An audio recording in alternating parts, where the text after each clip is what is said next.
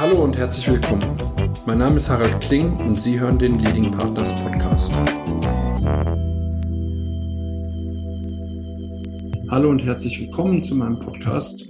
Heute zu Gast bei mir Michael Werner, ein Mann, der sich sein Leben lang mit Marken und da im besonderen Fokus auch mit Nahrung und Genussmitteln auseinandergesetzt hat und dort wirklich ganz tolle, spannende Marken begleitet und entwickelt hat. Jemand, der vor vielen Jahren auch mal meinen Weg gekreuzt hat, als er bei J. Walter Thompson tätig war. Zu der Zeit war ich auch in diesem Umfeld tätig und wir hatten eine gemeinsame Tochtergesellschaft.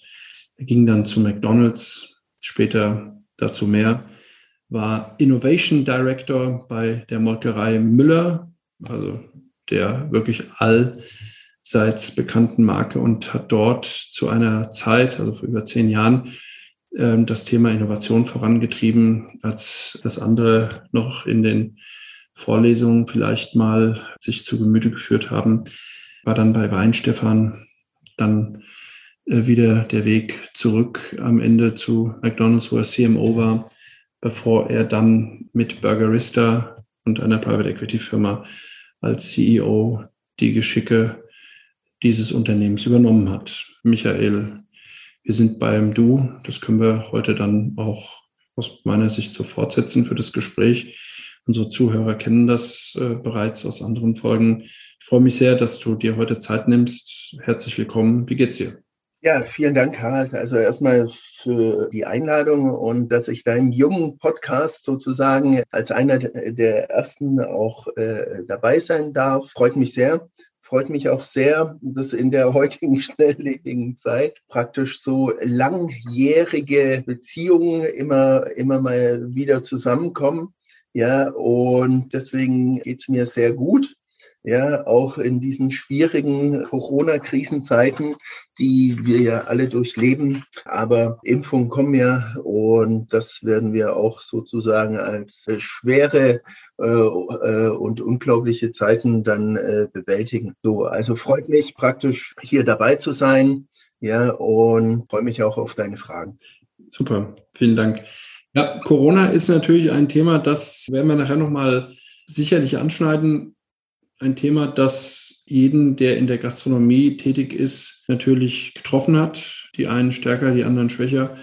Die Menschen mussten sich umstellen, jetzt schon seit anderthalb Jahren umstellen. Wir sehen Unternehmen, die in den Situationen durchaus gewachsen sind, so Firmen wie Lieferando, die sicherlich das Home Delivery Thema noch stärker haben ausbauen können und andere Firmen, die sicherlich in der Zeit eine, sagen wir mal, Delle in ihren Expansionserwartungen hatten. Am Ende des Tages entscheidet ähm, der Markt darüber, wie er mit solchen Notsituationen umgeht. Und der Markt besteht ja im Grunde aus zwei Komponenten, nämlich zum einen aus dem Warenangebot und zum anderen aus den Rezipienten oder, oder den Konsumenten, die sich eben mit äh, den Marken und deren Produkten, Services, Dienstleistungen äh, auseinandersetzen und sich dann eben für Marke A oder B oder C entscheiden. Du hast jetzt über viele, viele Jahre in diesem Umfeld gearbeitet und ja, was bleibt, ist am Ende vielleicht nur austauschbar durch sozusagen die zeitliche Komponente, ist der Umgang mit Menschen. Was, was reizt dich privat wie unternehmerisch am Umgang mit Menschen? Also was ist das, was dich berührt, antreibt und am Ende des Tages auch begeistert für deine Arbeit? Menschen helfen dir natürlich lebendig zu bleiben ja, und praktisch immer mit der Zeit zu gehen. Äh, letztendlich, äh, was mich daran reizt, ist ganz einfach immer den Puls zu spüren, den Puls der Zeit, ja, und der kommt durch Menschen ganz einfach rüber. Natürlich auch Medien, aber letztendlich sind es ja auch Menschen, die Medien machen. Und wie du schon sagtest, zwar gibt es so was Undefiniertes wie einen Markt, aber der wird ja auch von Menschen gemacht. Alles wird da von Menschen gemacht. Mich persönlich reizt jetzt am Umgang, dass man einfach sieht, wie dreht sich die Welt. Ja, äh, natürlich, das kannst ja, wenn du mit zehn, zehn Leuten redest, ja, am Tag, ja, oder mit 50, ja, äh, je nachdem, äh, vom Taxifahrer über Bäckereiverkäuferin bis zum Chef und bis zu irgendwelchen Stakeholdern in Unternehmen, dann erfährst du das ja. Ja, wie ticken gerade die Leute? Weil ein Meeting läuft ja nicht immer so Tagesordnungspunkt A und man unterhält sich nicht äh, zwischen den Menschen, äh, sondern geht immer auch um erstmal menschlichen, vielleicht nur Smalltalk, aber wenn man sich öfters trifft, wird Smalltalk zum Big Talk. Ja, und der hilft dann auch unternehmerisch.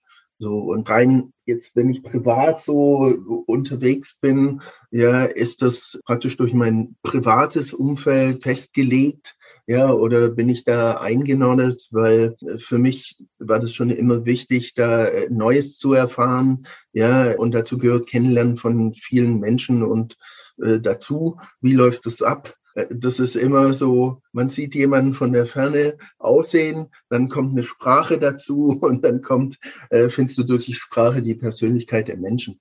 So, und ähm, letztendlich, privat bin ich schon seit äh, mehr als 30 Jahren sozusagen multinational unterwegs. Meine Frau ist Französin, meine Kinder sind praktisch äh, zweisprachig aufgewachsen, haben zweisprachige beziehungsweise zwei Nationalitäten, zwei Pässe, eben mit Deutschland und Frankreich. Und äh, das ist für mich immer das super Spannende, weil letztendlich, und das erfährst du dann durch die Familie, es gab mal einen Krieg ja, Zweiter Weltkrieg und dann erfährst du halt ähm, am Tisch mit netten Gesprächen, ja, dass sich die eine Familienhälfte sozusagen meiner Frau bekämpft hat mit der anderen Familienhälfte, nämlich äh, meine Eltern, Großeltern, Eltern bestimmt nicht mehr, aber Großeltern und so weiter. Und trotzdem äh, sitzt man praktisch 60 Jahre oder damals waren es 50 Jahre am Tisch und unterhält sich sozusagen wertneutral ja über diese Dinge, weil man eine andere Ebene gefunden hat. Und das finde ich so magisch, ja, äh, dass man ganz einfach sich durch, durch Sprache und Persönlichkeit und Kommunikation, und das haben wir ja beide gelernt, Harald, ja, das ist ja unser Ursprung äh, des Beruflichen, dann weiterentwickeln kann als Mensch und immer Neues erfährt und sich dann da weiterentwickelt. Ich hoffe, das war jetzt gerade nicht zu kompliziert als Gedankengang. Ja, aber so ist es ganz einfach in meinem persönlichen Erleben gewesen. Nee, nee, also das finde ich sehr spannend. Also zwei Sätze habe ich mir äh, davon schon mal notiert. Nämlich zum einen aus Smalltalk wird Big Talk. Das ist auch so ins Reden oder ins Miteinander ähm, kommunizieren, ins Interagieren kommen, heißt ja auch immer, Grenzen aufbrechen und, und gerade vor, vor so einer deutsch-französischen, ja, vor so einem Monument. Also das ist ja wirklich über viele Generationen hin und her gegangen. Ich kann mir nicht mehr Nähe zwischen zwei Ländern vorstellen, also heute, aus der heutigen Sicht, wie zwischen Deutschland und Frankreich. Ich habe auch das Gefühl, dass, dass da es auch egal welche politische Konstellation da war, es immer eine enge Beziehung gegeben hat und dass wir da Gott sei Dank drüber weg sind über diesen dunklen Zeiten, auch wenn es an der einen oder anderen Stelle heute immer noch äh, ewig gestrige gibt. Aber das, das finde ich schon, das finde ich schon absolut beeindruckend.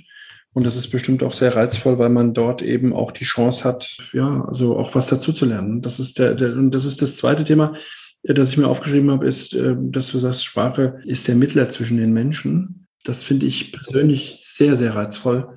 Denn das, das ist es am Ende des Tages, sondern das das, das Verbale, das Nonverbale. An so vielen Stellen haben wir Möglichkeiten, uns auszudrücken und völlig egal, ob das virtuell ist oder äh, in Persona. Wir sehen ja auch, dass diese Zeiten, zumindest was die Digitalisierung von Interaktion und Kommunikation angeht, uns ja nicht wirklich geschadet haben. Das hat sicherlich andere negative Auswirkungen, aber an der Stelle, das, das, das hat ganz gut funktioniert. Und da komme ich auch sozusagen zu meiner zweiten Frage zum, zum Thema, äh, das ist ja auch so eine Art Brückenbauen. Kannst du dich noch an dein erstes Bewerbungsgespräch, bei dem du dich mal irgendwo beworben hast, erinnern und dich auch noch erinnern, wie es war und was so sozusagen deine Gefühle da waren und vielleicht auch gleich in der, in der Verbindung, kannst du dich auch an das erste Gespräch erinnern, bei dem du mal jemanden interviewt hast, der sich bei dir beworben hat? Ja, also an, an meine ersten Bewerbungsgespräche kann ich mich erinnern, weil die fanden innerhalb von, äh, glaube ich, zehn Tagen statt. Ja, war im letzten Semester von äh, damals noch Fachhochschulstudium Werbewirtschaft als Dip äh, Diplom-Betriebswirt FH. Kennt man heutzutage nicht mehr. Heute heißt es anders. Dann wollten wir, und wir waren so eine Clique von so circa fünf bis sieben Leuten im Studium, wollten wir alle einen Job in der Werbeagentur. Und wir haben alle studiert, eben Betriebswirt, Spezialisierung Werbewirtschaft. Mein erstes Bewerbungsgespräch war deswegen sehr tiefenentspannt und locker, weil ich hatte äh, praktisch drei Bewerbungsgespräche in der Tasche, um den ersten Job zu finden. Ja, äh, warum? Äh, weil wir halt eine gute Ausbildung hatten und weil wir in dieser Freundesklicke oder Studienfreundklicke, ja, die wir uns auch jetzt immer noch kennen und austauschen, äh, viel Praxiserfahrung hatten.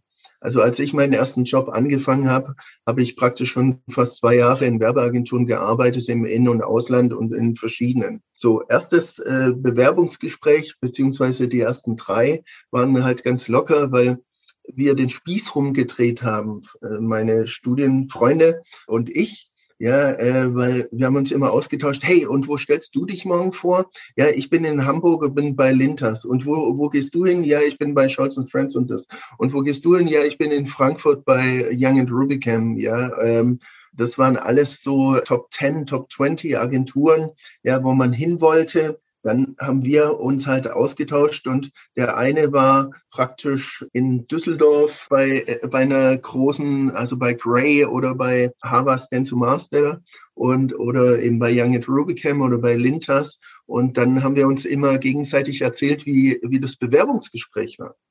Und die Leute, die uns interviewt haben, wussten nicht, dass wir Freunde sind und uns da austauschen. So, und deswegen haben wir das dann so rumgedreht, das Assessment Center war praktisch unser Assessment Center. Ja, also sprich, äh, Sender-Empfänger wurde mal kurz umgedreht. Und wir haben da unseren Spaß gehabt, weil wir wussten, äh, am Ende bleibt eins übrig und jeder kriegt einen guten Job. Und so bin ich dann zu der damaligen äh, Top 3 Agentur Young at Rubicam gekommen, die ja heute nicht mehr so existiert. Aber ähm, das war lustig wirklich ganz entspannt, tiefenentspannt, locker, mit viel Praxiserfahrung, so dass du sofort anfangen konntest. Und das haben die Leute halt gemerkt. Das äh, hört sich nach, zumindest nach einem großen Spaß an und am Ende des Tages ist das schon so, eine, so ein Vorgeschmack gewesen auf die Viralität, der man heute äh, mit Kununo und Co. Ähm, durchaus ja auch ausgesetzt ist als Unternehmen. Viele Firmen, ja mittlerweile sogar eigene ähm, Berater, die sich damit auseinandersetzen, dass dass das Thema nach außen nur hm, entsprechend nicht geschönt, aber zumindest ähm, allumfassend dargestellt wird. Und ähm, das ist natürlich so im Vorgriff darauf genau das, worauf es ankommt, nämlich dass man einfach auch vorbereitet ist, ne? dass das dann am Ende so weit geht, dass man da irgendwie so einen, so einen, kleinen, so einen kleinen Film draus machen könnte. Ähm, das äh, ist, ist lustig. Aber die Haltung dahinter ist schon klar. Ne? Also gut, gut vorbereitet zu sein, das würde ich da jetzt auch mit rausnehmen. Und auch klar, klar zu gucken, ähm, ähm, was am Ende des Tages relevant ist. Und ganz einfach, ja, äh, schon die Sichtweise zu haben, weil ich habe ich hab das ja erlebt, ja, und letztendlich, äh, sage ich mal, war das 1989, ja, also schon ein bisschen länger her, ja, äh, äh über 30 Jahre, ja, ähm, dass du ganz einfach als Unternehmen ähm, auch damals darfst du es dir nicht leisten, ja, hochnäsig Jobs zu vergeben, ja, sondern das sind Leute, die kommen zu dir ja, und, und wollen sozusagen sich engagieren. Ja, natürlich suchen sie einen Einstieg in Job und Kohle to, uh, to make one's living, wie man so schön sagt auf Englisch. Das habe ich immer im Kopf gehabt. Äh, äh überleitend jetzt zu deiner zweiten Frage. Wie war denn dein erstes Gespräch äh, jetzt, äh, als du Leute eingestellt hast? Weil dann war ich in dieser Werbeagentur ja, und habe mein Team dann aufgebaut, wenn man da äh, so mal, äh, sag ich mal, 18, 18 äh, bis äh, 24 Monate sich hochgearbeitet hat. Und ähm, dann im ersten Gespräch war, war mir es ganz wichtig, erstmal den Menschen kennenzulernen und dann nicht gleich Fachidiot-Fragen zu stellen. Was haben Sie da gelernt, was haben Sie dort gelernt? Und so weiter, sondern einfach zu fragen, hey, ja, äh, wie geht Ihnen, ja, klar, äh, was machen Sie, äh, was sind Ihre Hobbys, wie ist denn so das familiäre Umfeld, wie bist du überhaupt dazugekommen, ja, warum sitzt du jetzt hier und nicht bei Procter Gamble, sondern bei einer Werbeagentur, ja, willst nicht ins Marketing lieber oder dann sind die Leute halt wirklich ins Gespräch. Man ist im Bewerbungsgespräch, ja, nicht in, in eine Interviewsituation oder, oder so eine Pseudo-Situation gekommen, ja, da bettelt jemand um Job, sondern in Gespräch. So, und das Gespräch ist, glaube ich, äh, das Entscheidende, was viele, viele Leute vergessen, sondern einfach so einen Leitfaden runterrattern, den es ja in jedem Top-Unternehmen gibt der sicherlich auch hilfreich ist, äh, damit man nicht wissenschaftliche Learnings vergisst, ja, wie man, wie man sozusagen Menschen kennenlernt. Aber letztendlich äh, finde ich immer, ist entscheidend, äh, dass man ins Gespräch kommt, auch in einem Bewerbungsgespräch. Ja, also das beantwortet fast schon meine, also fast, fast umfänglich meine dritte Frage, nämlich worauf du achtest. Das hast du jetzt schon erzählt, wie du dir so einen Gesprächsfluss vorstellst. Aber gibt es noch so, so Themen, also, also die dir wichtig sind, der, damit wir das vielleicht auch als, als Tipp mitnehmen können? Du hast ja viele, viele Jahre jetzt äh, in, in, auf dem C-Level in, in, in verantwortlichen Positionen gearbeitet. Wenn du heute ähm, relevante Kandidaten für dein Unternehmen suchst ähm, äh, oder für die Gesellschaften, für die du tätig bist, was, was sind so die kleinen Details, die dich interessieren? Ja, ich habe sozusagen, ähm, weil ich in, in äh, einigen oder weil ich in der Werbeagenturzeit natürlich viele verschiedene Firmen kennengelernt habe und auch einen Typus kennengelernt hat, wie man Leute aussucht, ja, und dann äh, das auch hinterfragt habe, als auch in äh, verschiedenen Firmen gewesen und und das auch ja mitgekriegt, wie das national als auch international geht. Ja, habe ich da ein bisschen mein eigenes Modell ja, und das Modell ist ganz banal zu äh, umschreiben, okay, wie, be, äh, wie betrachtest du einen Gesamtmenschen, der da kommt? Ja, und dann ist das für mich immer äh, die Formel EQ plus IQ. Emotional, emotionale Intelligenz, EQ plus eben der IQ, die Intelligenzquotient, natürlich Fachwissen. Ja, ganz banal gesagt, gesunder Menschenverstand, ja, und Empathie plus Fachwissen gleich Mensch.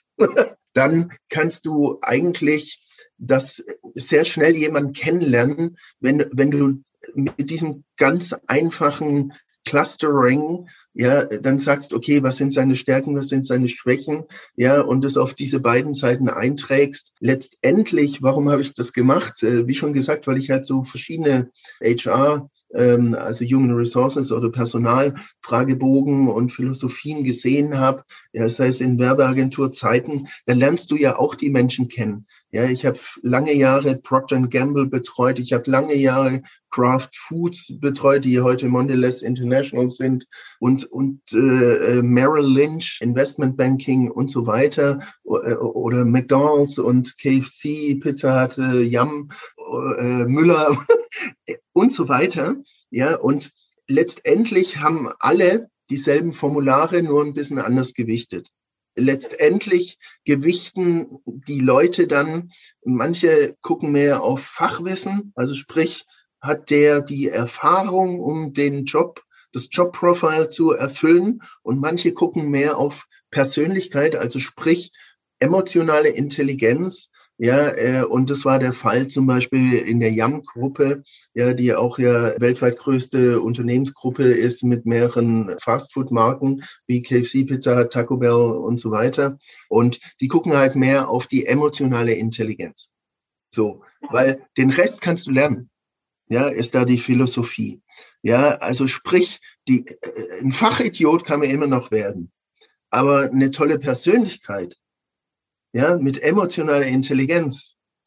Das kannst du zwar ein bisschen lernen, aber nicht so, als wenn es dir von der Familie angeboren und anerzogen wurde. So, und, und das ist halt äh, dann der Unterschied, also EQ plus IQ und dann lernst du den Menschen kennen und dann kommst du auch zu einem Gespräch ganz einfach, weil du nicht immer nur sagst, ja, und wie haben Sie die Copy Strategy für XY gemacht oder was denken Sie von der Digital Marketing von bla bla und wie können Sie E-Commerce da aufziehen, äh, weil äh, dann lerne ich ja den Menschen jetzt nicht so gut kennen, als wenn ich mal so ein bisschen andere Fragen stelle. Ja, absolut. Das ist sehr interessant. Ähm, ich habe mir in der Vorbereitung auch angeschaut, du hast ähm, ja eine sehr auch spannende Ausbildung hinter dich gebracht oder absolviert und hast unter anderem auch Psychologie studiert. Das ist natürlich auch heute, sagen wir mal, gerade in dem Umfeld von Kommunikation oder Werbepsychologie, Konsumentenforschung, ein gar nicht mehr wegzudenkendes Thema in Zeiten von Big Data und Data Analytics und Prognostics und so weiter. Das hilft natürlich auch beim Cluster. Ne? Du hast jetzt schon mehrfach den Begriff äh, verwendet. Ähm, und dann kann man sich vorstellen, dass die Gespräche mit dir durchaus kurzweilig sind auf der einen Seite, aber dass man auf der anderen Seite durchaus auch ein, ja, so, also so ein Heavy Target sein kann. Wie ist es denn in der Tagesarbeit mit dir? Also mal zu meiner nächsten Frage zu kommen. Wie ist dein Managementstil? Also was, was sagen deine, äh, deine ehemaligen Mitarbeiter, die, die gerne mit dir und die vielleicht nicht ganz so gerne mit dir gearbeitet haben? Das ist ja manchmal fast das, dasselbe, also dieselbe Argumentation, nur eben aus einer anderen Perspektive, die sich dann zeigt. Ähm, also wenn heute jemand sagt, ja, äh, der ist voll, steckt voller Ideen, dann hat es ja, äh, hat es ja zwei Seiten, ne? diese, diese Medaille, die du oder dieser Orden, den du umgehängt bekommst. Nämlich das heißt, ähm, man hat immer eine gute Idee oder oh Gott, der äh, braucht immer noch mal eine Idee oder sowas, ne? um mal was zu sagen, was vielleicht der ein oder andere jetzt über mich sagen würde oder so. Also im Negativen und im Positiven. Wie sieht es, wie sieht es bei dir aus? Was, was prägt deinen Managementstil? Ja, Harald, ich, ich mache dann auch mal einen Podcast, ja, und dann frage ich dich dasselbe, ja, und auch, was die Mitarbeiter gesagt haben. Ähm.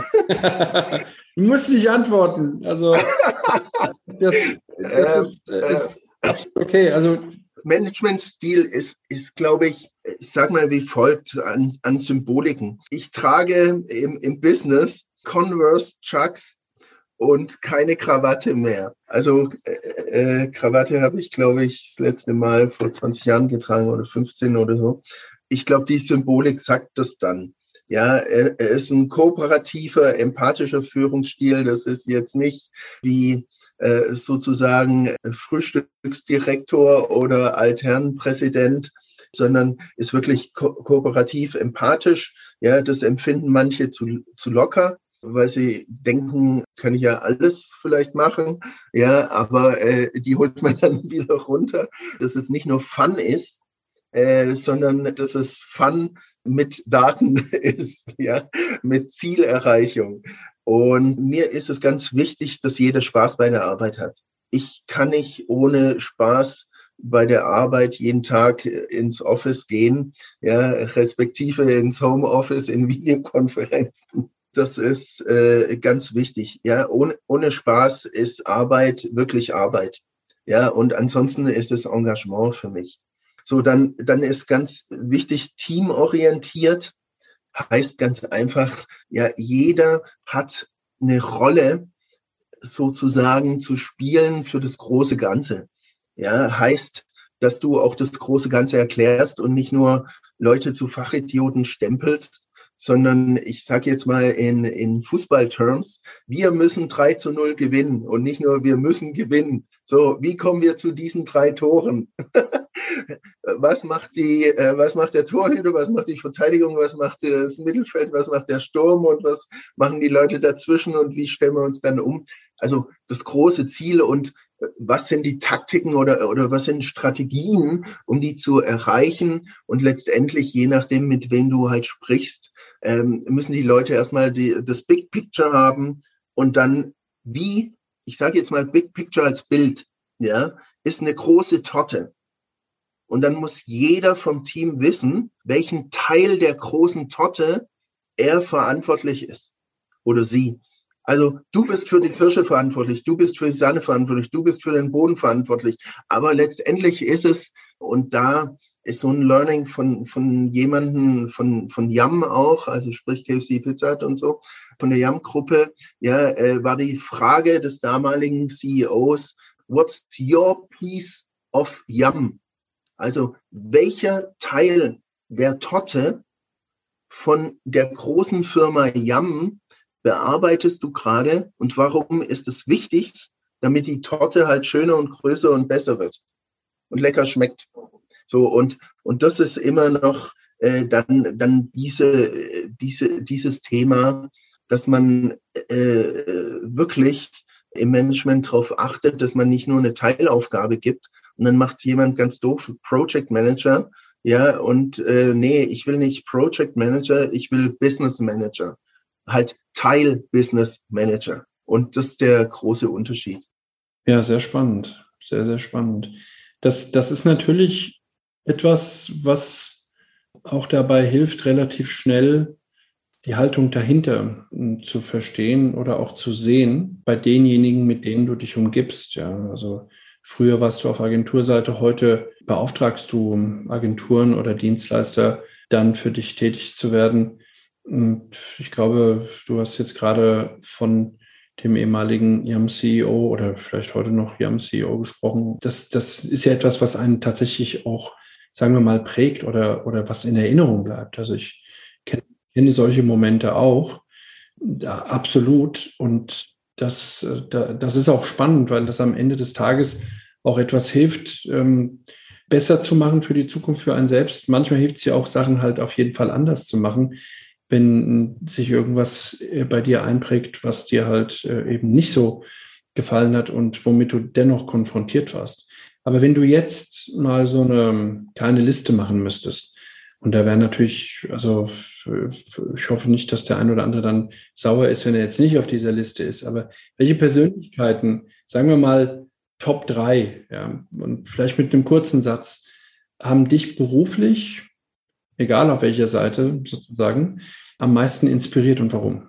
Okay, von den Erfahrungen her, weil da würde ich jetzt einfach mal so anfangen, so ich lasse mal die allgemeinen Celebrities weg, weil äh, für mich war das so, ich hatte nie ein Vorbild nach dem Motto, ich möchte so sein wie ja, so irgendwelche bekannten Celebrities, egal ob das jetzt JF Kennedy ist oder Mahatma Gandhi oder äh, was weiß ich, äh, was ja immer beliebt ist, so Steve Jobs oder sonst was, ja.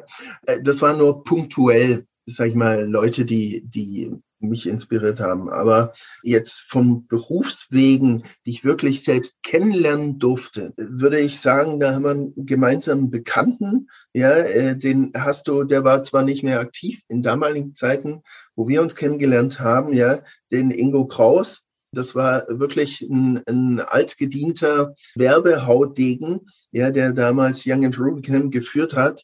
Wenn der in einen Raum kam mit Kunden und äh, Werbeagenturmitgliedern, dann kam der rein und auf einmal hat sich die ganze Aura verändert. Auf einmal hat man gedacht, boah, ein Satz gesagt und fand ich sehr souverän in der damaligen Zeit, in den drei Jahren, wo ich bei äh, der Firma war. Persönlichkeit einfach mit Ausstrahlung und Halo-Effekt, wie man so schön sagt. Ja, der betritt den Raum und dann ist alles anders. Ja, und auf einmal ist alles gerettet. Hat man das Gefühl gehabt. Also da war ich noch ziemlich jung. So, aber äh, stimmt trotzdem.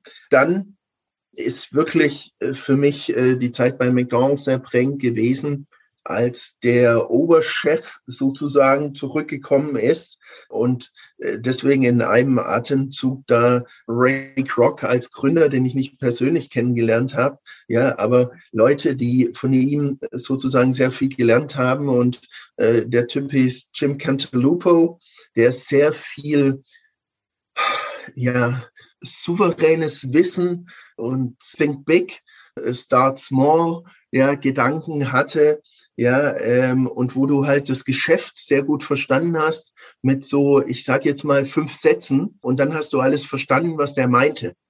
Ist ganz souverän und toll aufgetreten. Vielleicht Jim Cantalupo war so ein Typ, der, der hat McDonalds groß gemacht, weltweit war da der Oberchef. Dann ist er in Rente geschickt worden, weil man gedacht hat, nee, McDonalds ist tot. Ja, äh, wir müssen neue Marken dazu kaufen, um, um überhaupt noch wachsen zu können, weil der Burger wird nicht überleben. Ja, und das, das war wirklich äh, in, in 2002, 2003 ja, der Gedankengang. Da ging es McDonalds zum ersten Mal schlecht. Und dann hat man den Typen in die Rente geschickt, hat den zwölf Monate später wieder zurückgeholt. Und dann kam er zurück und hat gesagt, alles, was da gemacht worden ist, ist, ist, ist scheiße. Wir müssen zu den Wurzeln zurück. Und hat wirklich eine Gesamtorganisation gedreht. Und ganz wichtig, hat die ganze Firma und die, den ganzen Wert der Firma sensationell äh, gesteigert und umgedreht. Leider zu früh verstorben, aber äh, sowas mitzubekommen von, von einem Oldie, der wieder zum Goalie wird, das war sensationell und hat mich sehr inspiriert, weil, weil der nicht überheblich auch war, so, sondern sehr menschlich. So. Und dann dritte Person, würde ich sagen, ist jemand von Yam wieder, also auch aus äh, diesem Fastfood-Umkreis, ein Nummer eins Chef, der hieß Mickey Pant und kam aus sozusagen dem indischen Umfeld. Der war äh, praktisch CEO von Yum Brands International, hat praktisch was weiß ich, 50 äh, oder 60 Prozent des Businesses äh, äh, verantwortet, also war nicht Oberchef, sondern der hat eine Sache gesagt wo, es auch um Umsätze und wie, wie schaffen wir die Geschäftszahlen und bla, bla, bla, bla. Ja, und dann hat er eine sehr unamerikanische Haltung eingenommen, obwohl er praktisch eine amerikanische Firma geführt hat. Und zwar auf einem Meeting-Kongress mit so circa 130 äh, äh, Marketing- und Geschäftsführerverantwortlichen auf der ganzen Welt ist er auf die Bühne gegangen und hat gesagt, mir geht's hier nicht um Kohle. Der Schlüssel zum Erfolg ist, get the brand right, the rest will follow. Also gar nicht, ihr müsst jetzt die Umsätze erreichen, ihr müsst die Profitabilitäten erreichen, sondern vom Konsumenten her denkend, stell die Marke richtig und relevant auf und dann kommen auch die Dollars und die Kohle. So, und wenn das ein Obertyp sagt, der praktisch nur an Profits und Umsätzen und Wachstum gemessen wird, dir den Schlüssel in die Hand gibt, damit du das erreichst, nämlich get the brand right. Also vier Wörter.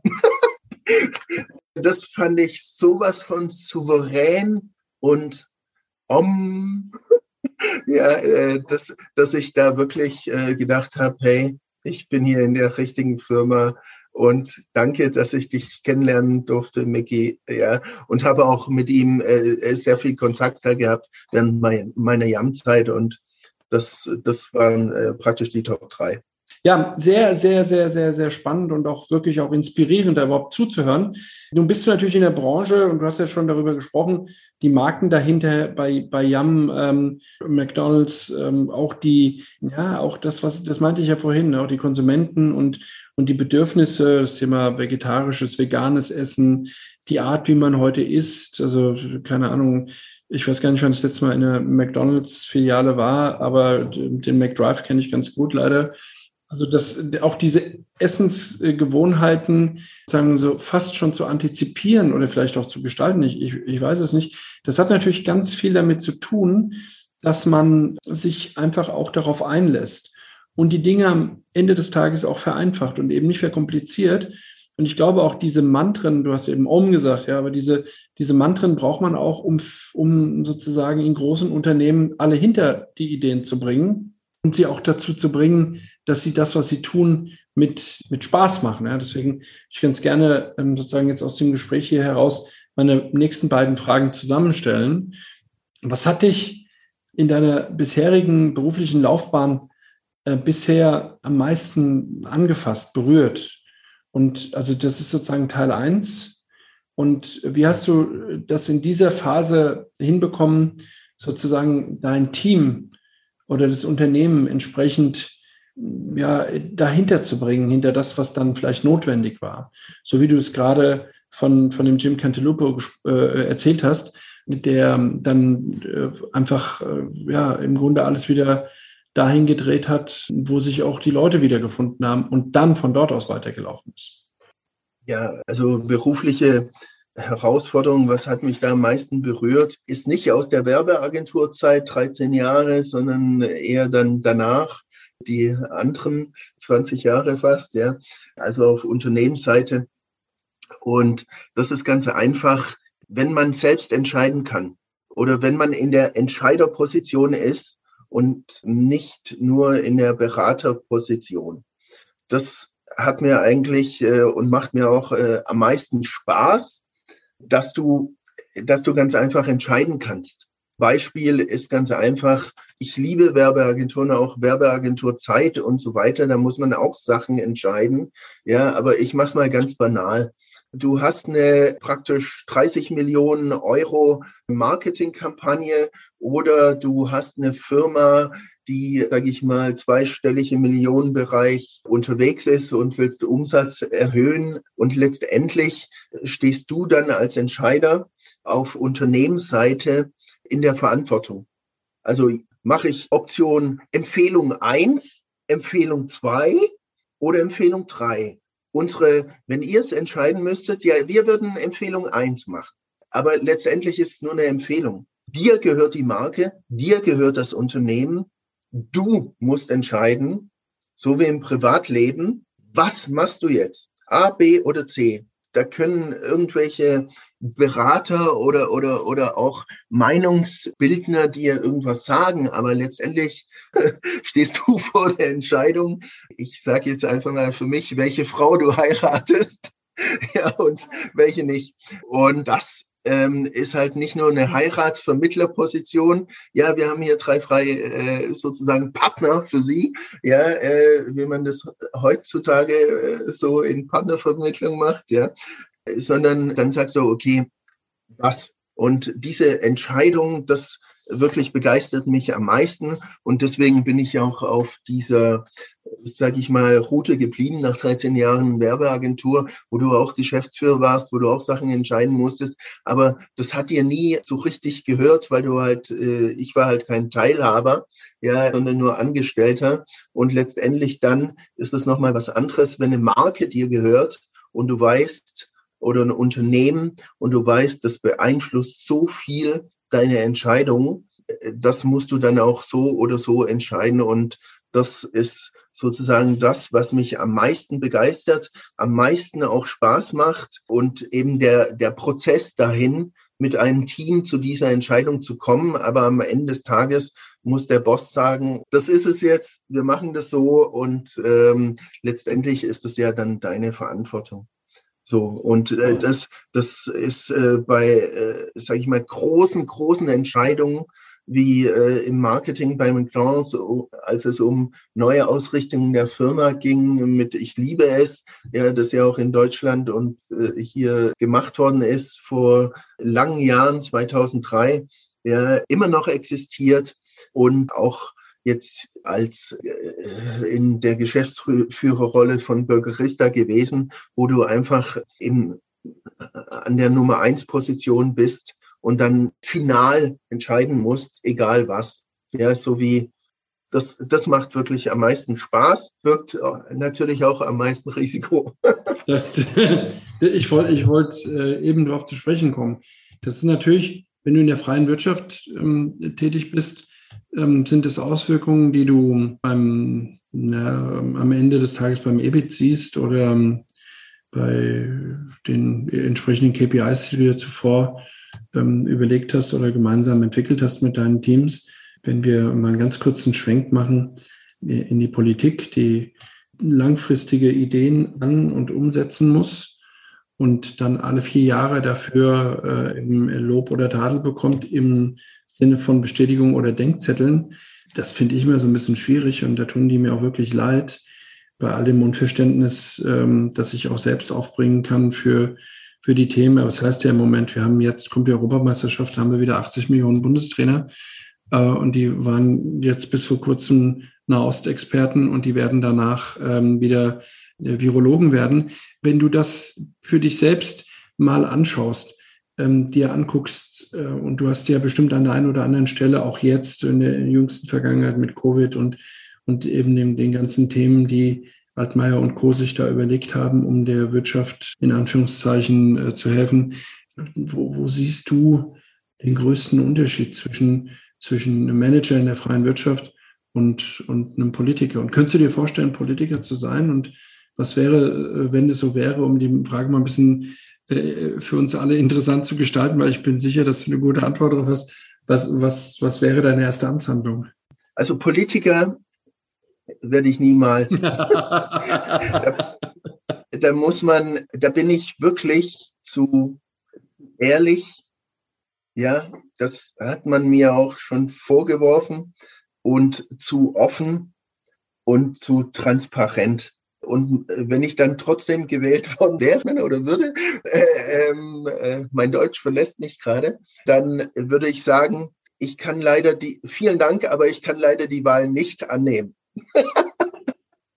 so, äh, warum? Äh, weil ich, ich glaube ganz einfach, ja der Unterschied und äh, ähm, das Leben äh, von Managern oder Managerinnen und Politikern und Politikerinnen ist schwer. Ja, ähm, jeder hat seine Vora Herausforderungen und so weiter. Ja, das verstehe ich alles, aber ich habe das mal für mich so zusammengefasst. Ja, es gibt einen Unterschied in den drei Zs und zwar äh, beginnt immer mit Z. Ja, einmal Zielorientierung die man festlegen muss äh, für Manager, also sprich für Unternehmen, als auch für den Staat. Ja, ist ja auch irgendwo ein Unternehmen, Bundesrepublik Deutschland. Zielorientierung, dann Zeitrahmen, also wie lange machst du das eigentlich? Und dann eben auch Zaster, also Geld letztendlich diese drei Zs äh, sind, sind sozusagen die Variablen und die Unterschiede auch. Zielorientierung, wenn, wenn ich glaube, wenn du im Unternehmen bist als Manager oder Managerin, dann, dann hast du viel mehr Möglichkeiten, Leute mitzunehmen. Das Wichtigste für beide ist taking people with you. Nimm Leute mit auf die Reise zu einem bestimmten Ziel. So, da gibt's halt in, innerhalb von Bundesrepublik Deutschland viel mehr, äh, sage ich mal, Stakeholder, die da mitreden wollen. Und dann hat man halt die Hürde, ja, in welcher Zeit willst du das schaffen?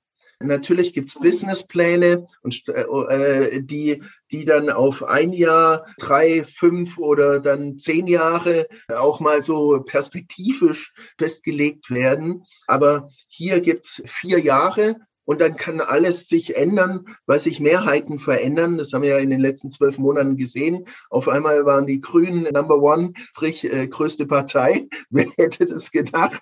In den Zeiten von Joschka Fischer damals noch und äh, CDU keine mehr. Und eine SPD ist äh, qua äh, Marktforschung keine Volkspartei mehr, weil haben 15 Prozent ist nicht Volkspartei, sondern das ist Minderheit. Ja, also, äh, beziehungsweise, nee, Entschuldigung, falsch gesagt, ja, äh, oder falsch bewertet. Ja, das ist eine, eine kleinere Partei, so, und aber nicht mehr eine Volkspartei, die, die die Meinung von vielen, vielen, vielen Deutschen vertritt. So, also dieser Zeitrahmen, ja, ist dann nochmal ganz schwierig und äh, im Managerleben ist eigentlich ziemlich einfach hier innerhalb der nächsten drei Jahre wollen das erreichen, so lange dauert mein Vertrag und dann hast du halt KPIs und die musst du abarbeiten und dann ändert sich da nichts. Ja, außer es, es passiert irgendwas Schreckliches oder jemand kauft dich auf oder will nochmal da einsteigen. Das ist der Unterschied. Und dann noch Zaster ist ganz einfach. Ich habe immer den Eindruck, weil wir Politiker nicht, nicht so bezahlen wie in der freien Wirtschaft, dass die praktisch alles tun, um irgendwas noch mitzunehmen da äh, finde ich die Transparenz in der freien Wirtschaft viel, viel besser, auch wenn die äh, manchmal sehr ungerecht empfunden wird. Nach dem Motto, warum, der spielt doch nur Fußball, warum kriegt denn der jetzt 50 Millionen? Oder Vorstand, hä, äh, der kriegt ein Gehalt von 800.000 äh, für seine Arbeit. Äh, warum hatten der jetzt nochmal Aktienoptionen für 5 Millionen? Äh, das sage ich ja, weil es verdient. Ja, stell du dich mal dahin und, und manage ein Unternehmen mit 50 bis 500.000 Mitarbeitern. Trage die Verantwortung für die, weil das spreche ich jetzt, sage ich mal, nicht grundsätzlich erstmal nur, weil man CEO oder Geschäftsführer eines großen Unternehmens ist, spreche ich nicht die Moral ab. Ich glaube, dass äh, wir immer noch einen Großteil von Managern haben, die äh, wirklich auch denken, hey, hier geht um Menschen. Vielleicht können sie das nicht ausdrücken, aber sowohl im Kleinen, ja, als kleine mittelständische Firma, äh, Small Medium Companies, als auch im Großen äh, sind da nicht äh, nur herzlose Wirtschaftsbosse unterwegs. Das äh, erscheint mir, wenn dem so ist, dann wird es gesellschaftlich auch gespiegelt auf Politiker, dann ist die Politik genauso wie die Wirtschaft. Das ist meine Überzeugung. Ja, also ja, ich, kann ich äh, in weiten Teilen nachvollziehen. Ist natürlich auf der anderen Seite schon auch so, dass der politische Auftrag ja auch mm, ja, etwas anderer ist, weil man halt eben auch Agenda-Setting machen muss und auch Themen sozusagen beantworten muss, die der gesellschaftlichen Entwicklung dienen, die aber auch meistens sehr reaktiv sind. Ja, also wer hätte gedacht, dass, äh, dass, dass ein Land, also mal ein Beispiel zu nehmen, das viele Millionen äh, Bürger im Ausland leben hat, die irgendwann mal auch fliehen oder flüchten mussten, so reagiert auf äh, Flüchtlinge, die, die man hier aufnehmen, aufnehmen muss, aus moralischer Überzeugung oder, oder warum auch immer, äh, oder auch sozusagen in, in, in, in so einem Kontext. Zumindest sehen es ja die meisten auch so, einfach auch aus Nächstenliebe äh, so etwas macht, dass das dazu führt, dass dann so eine Partei wie die AfD auf einmal zweistellig wird, weil sie sozusagen auf diesem, auf diesem Gaul reitet, obwohl sie ja eigentlich mal für wirtschaftliche Themen sozusagen stehen wollte. Und heute ist sie im Grunde genommen äh, politisch äh, mit einem anderen Zug unterwegs. Das ist natürlich schwierig in so einem Umfeld, da das Richtige zu tun, also was sozusagen mal Inhalte angeht. Und am Ende des Tages äh, beruhigt mich das, dass die Grünen da stehen, wo sie stehen, weil es bei all den ja auch negativen Erwartungen, die wir, die wir haben, durchaus auch äh, eben in so eine Richtung geht, dass der moralische Kompass in der Bevölkerung äh, noch funktioniert. Der wirtschaftliche nicht mehr so, aber der, der moralische äh, Kompass funktioniert und, und zu dem Thema der Machtverschiebung es gab, glaube ich, mal in, in Frankreich eine Untersuchung, habe ich kürzlich irgendwo gelesen, ähm, der verschiedenen Parteien. Da gibt es auch nach wie vor eine starke, glaube ich, kommunistische Partei in, in Frankreich, die aber eher so einen intellektuellen, äh, nicht so den Arbeitskampf äh, im, im Vordergrund hat. Und dann hat man mal geschaut, äh, wie sieht es denn aus mit dem Immobilienbesitz, von welchen Parteien auf Platz eins war die Kommunistische Partei. Das heißt, also auch durchaus sehr arrivierte Personen und Persönlichkeiten, die, die sich sozusagen dennoch mit den Idealen eben eher verbinden können als mit vielleicht anderen eher nationalistisch geprägten Themen. Aber da, das, das bringt mich zu meiner vorletzten Frage, weil es auch so eine politische Dimension ist, aber immer interessant ist, mit, mit Wirtschaftsführern auch über solche Themen zu sprechen. Wir reden ja im Moment, du hast vorhin über das Gendern gesprochen, äh, kurz äh, die Frauenquote. Was, was ist deine Meinung dazu? Da gibt es ja auch sehr viele Meinungen und ich kann viele Argumente äh, immer wieder hören und erlebe die auch in Gesprächen äh, dafür und auch dagegen von, von allen Geschlechtern, die sozusagen ähm, da mit Herzblut äh, in, in die eine oder andere Richtung argumentieren. Was ist deine persönliche Meinung? Also Frauenquote finde ich super. Wirklich. und zwar gerade, weil, weil wir wirklich noch in so einer so einer Welt leben, die noch maskulin oder patriarchisch, patriarchisch bestimmt ist. Und letztendlich ja, reden wir ja, äh, Frauenquote heißt ja quantitatives Messkriterium, Prozent von Leuten beziehungsweise Geschlechtern, die halt einen Job machen. Ich sage jetzt mal äh, so, ich, ich habe gute und schlechte Beispiele erlebt, ganz einfach, wo, wo eine Frauenquote, also ein quantitatives Ziel sozusagen oder unter diesem quantitativen Ziel die Qualität gelitten hat. Nach dem Motto, ist ja egal, ob es jetzt ein Mann oder eine Frau ist, wir müssen da einen Mann hinsetzen oder wir müssen da eine Frau hinsetzen und du wusstest, das sind drei Leute, die besser sind vom Fachwissen und von der äh, persönlichen Eignung, um da Leute hinzusetzen. Und deswegen sage ich, wir, ich glaube, um das Thema der Gleichberechtigung sozusagen äh, auch äh, hier in, in unternehmerisch festzusetzen als, als Gesetz, brauchst du eine Frauenquote, weil die Welt halt zu männlich geprägt ist. So. Aber dann brauchst du das Qualitätskriterium. Ist es noch, ist es auch qualitativ, ja, die beste Besetzung? Oder haben wir uns nur quantitativ äh, für Person XYZ entschieden? Das vermisse ich in der Diskussion, dass da äh, halt eine Differenzierung sozusagen unterhalb dieser, dieser Frauenquote-Regelung besteht. Und da glaube ich, ist man ein bisschen zu verzweifelt unterwegs. Ja, ah ja, aber es gibt doch die Frauenquote und dann haben wir 40 Prozent Anteil von Mitarbeitern, die äh, weiblich sind. Also da äh, fehlt mir da ein bisschen mehr Gelassenheit, ja, dass man sagt, okay, wir wollen da hinkommen, ja, so wie man das auch äh, gerade mit Umweltthemen ja macht und Nachhaltigkeitsthemen und dann sagt, hey, äh, bis zum Jahr XY, ja, ich sage jetzt mal 2025, wollen wir erreichen dieses Ziel. Und dann kann man viel lockerer und nicht sagt, ab morgen gilt 50 Prozent, sondern dass man da einen Weg sozusagen, äh, wie man es halt unternehmerisch macht, wie kommen wir dahin? Nächstes Jahr ist so, übernächstes Jahr ist so, über übernächstes Jahr ist so. Und ich glaube, da äh, verzweifelt man und Deswegen fällt mir das halt auf mit diesem, das Qualitätskriterium fehlt. Da kamen Leute auf Positionen, wo man sagen musste, sowohl männlich als auch weiblich, äh, hey, der Typ passt da überhaupt nicht. Da muss eine Frau rein,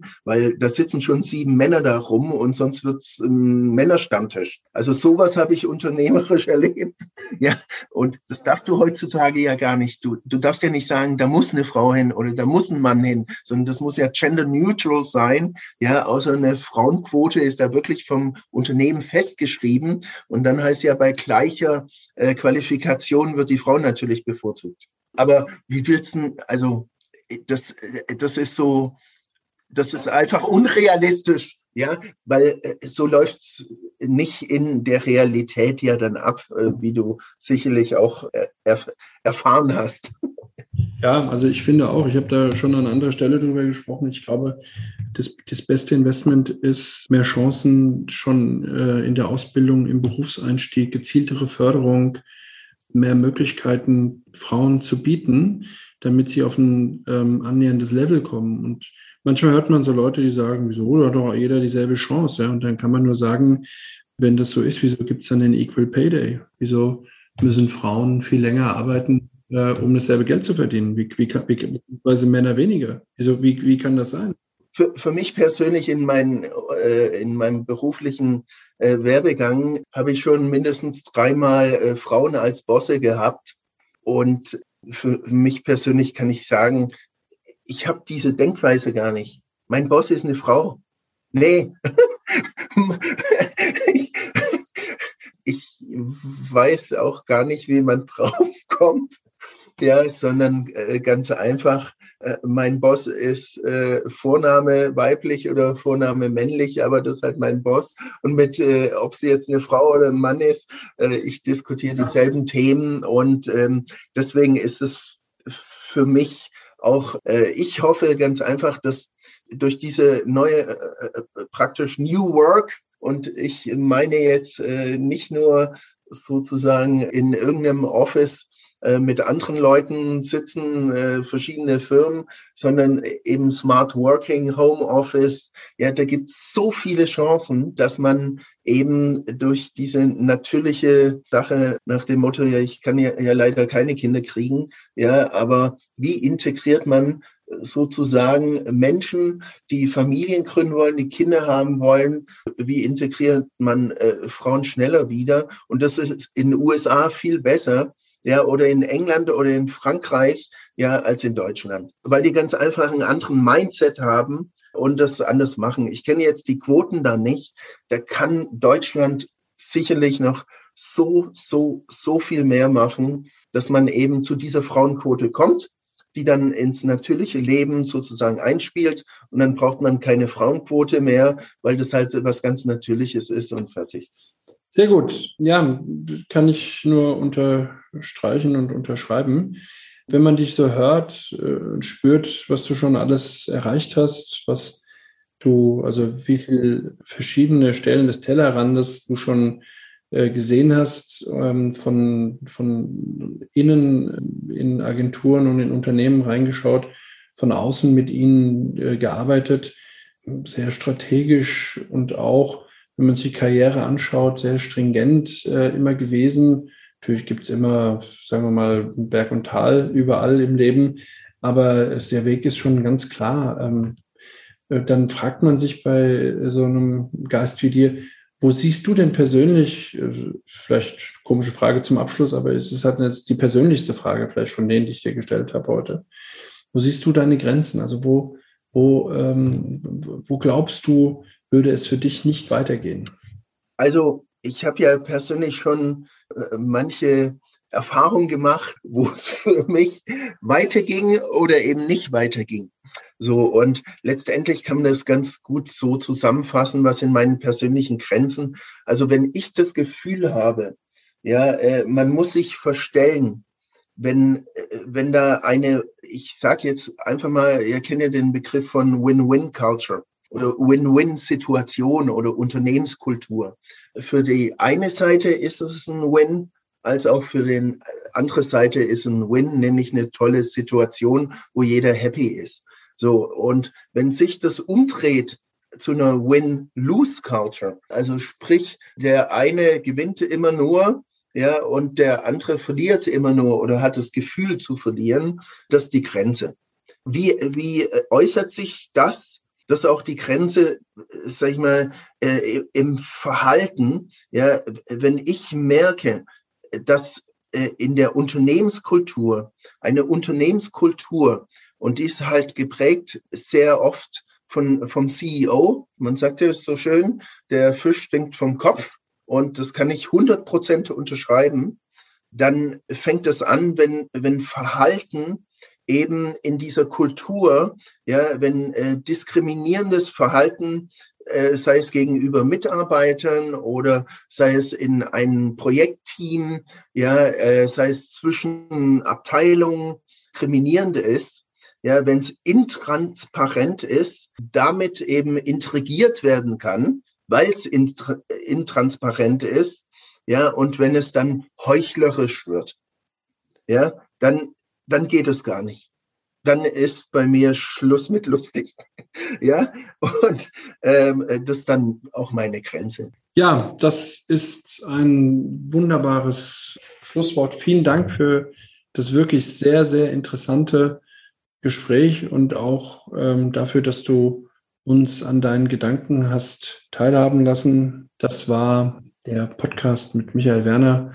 Ich freue mich, dass du dir die Zeit genommen hast und ich freue mich auch auf unsere nächsten Gespräche und Begegnungen. Vielen Dank und äh, ich wünsche dir noch einen schönen Tag. Ich danke dir. Vielen Dank für die Einladung und freue mich schon auf die, wenn ich einen Podcast mache, auf äh, die Retourfolge sozusagen. ciao. Okay, tschüss. Ciao. Vielen Dank für Ihr Interesse. Bei Fragen erreichen Sie mich unter leadingpartners.de.